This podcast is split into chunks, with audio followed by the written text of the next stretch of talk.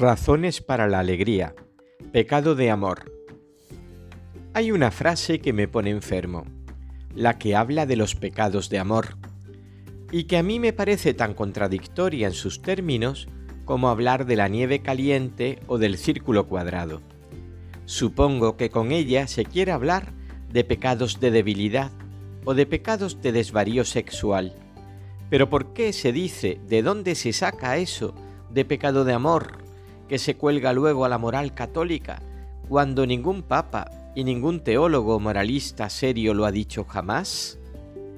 Yo, al menos, estoy cansado de decir que no se puede pecar de amor, que se puede pecar porque no se ama, o porque no se ama lo suficiente, o porque se ama mal, pero no por amor, porque nunca se ama demasiado, porque si se pecara por amor, ¿cómo se habrían salvado los santos, que eran unos especialistas en el tema?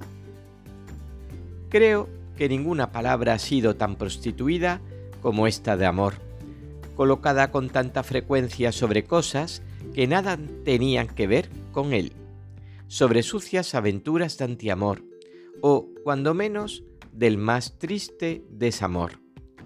Y me pregunto, ¿por qué ahora que tanto se habla de educación sexual, nadie se atreve a hablar de algo infinitamente más necesario y más difícil, de la educación en el amor. Y conste que me parece bien que la gente conozca el mundo del sexo, pero creo que para eso bastan unos fascículos y unas gotas de sentido común humano. Amar, en cambio, me parece la más difícil de las asignaturas, que ni se aprende con texto alguno, ni puede transmitirse de maestro a alumno, sino que solo se paga a precio de experiencia y exige, además, un aprendizaje de la vida entera, porque no hay planta con mayor capacidad de reflorecimiento que el egoísmo. Y si el arte de amar es el más grande y más difícil que puede practicar un hombre, ¿cómo es posible que reflexionemos sobre él tan poco y que no juntemos todos lo poco que sobre el tema sabemos, a ver si juntos aprendemos a construir un mundo más caliente y vividero? Aprender, por ejemplo, a distinguir el amor del afecto sensible hacia otra persona, de la admiración, de los deseos de posesión de otro ser, que pueden ser fenómenos que prolongan o coinciden con el amor, pero que en realidad nada o poco tienen que ver con él. Con frecuencia converso con amigos que me dicen que han perdido el amor de determinada persona, y yo siempre les pregunto si lo que han perdido es el amor o solo el afecto sensible hacia ella, si lo que han abandonado es la decisión de entregarse a esa persona o solo un cierto agrado o unos ciertos frutos placenteros que de esa persona obtenían. Y es que nunca he entendido que el amor sea algo que puede perderse como se extravía un llavero. Quienes dicen que se apagó tras los primeros entusiasmos o cuando perdió su novedad, mejor será que se pregunten si alguna vez lo tuvieron. Y quienes me dicen que el hombre va cambiando, que cambia el amado y cambia la amada, que las dos personas que hoy se decepcionan no son las mismas que hace diez años se amaron, yo respondo siempre que un verdadero amor no acepta solamente a la persona querida tal y como ella es, sino también tal y como ella será. Porque un amor verdadero no puede ser otra cosa que una entrega apasionada a buscar la felicidad de la persona a la que se quiere. El amor tiene que ser don y solo don, sin que se pida nada a cambio. Es lógico que el amor produzca amor, pero me temo que no ame del todo quien ama para ser amado, quien condiciona el camino de ida con el precio de vuelta.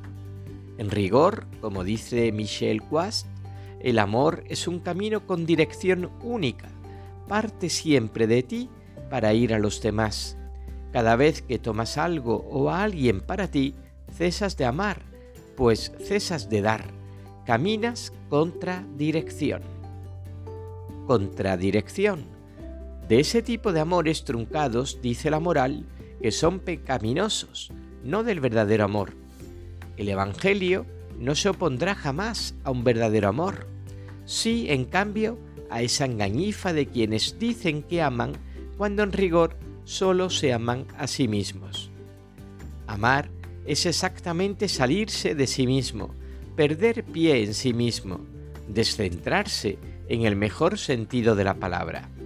Tienen razón quienes unen amor y locura, porque efectivamente el amor verdadero pone a la gente fuera de sí para recentrarla en otra persona, en otra tarea o en un más alto ideal. Y subrayo estas tres variantes porque sería ingenuo creer que el único amor que existe es el que surge de un hombre concreto hacia una mujer concreta y viceversa. Hay tantas otras formas de amor no menos altas. ¿Por qué si no por amor trabaja el investigador que con auténtica vocación hace su trabajo? ¿Qué si no el amor lleva a los misioneros hasta lejanas tierras? ¿Quién más que él enciende las cocinas, sostiene las artes y mueve, como decía Dante, el sol y las estrellas? Confieso que siempre me ha dado un poco de miedo esa vieja fórmula que dice que Dios creó al hombre para su gloria. Y no porque la fórmula no sea verdadera, sino porque no siempre se explica que la gloria de Dios es la felicidad del hombre, y alguien puede creerse que Dios creó al mundo y la humanidad en un acceso de egoísmo infinito. Por fortuna, Dios es el antiegoísta. La creación fue su propio desbordamiento y nunca ha hecho desde entonces otra cosa. Incluso cuando perdona a cuantos, entre hipócritas y candorosos, camuflan bajo el nombre de pecados de amor sus crecidas de egoísmo.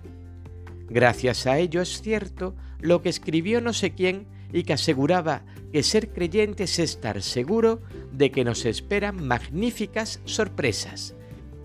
La de descubrir, por ejemplo, que hemos sido más queridos de lo que nunca nos atrevimos a imaginar. Razones para la alegría, pecado de amor.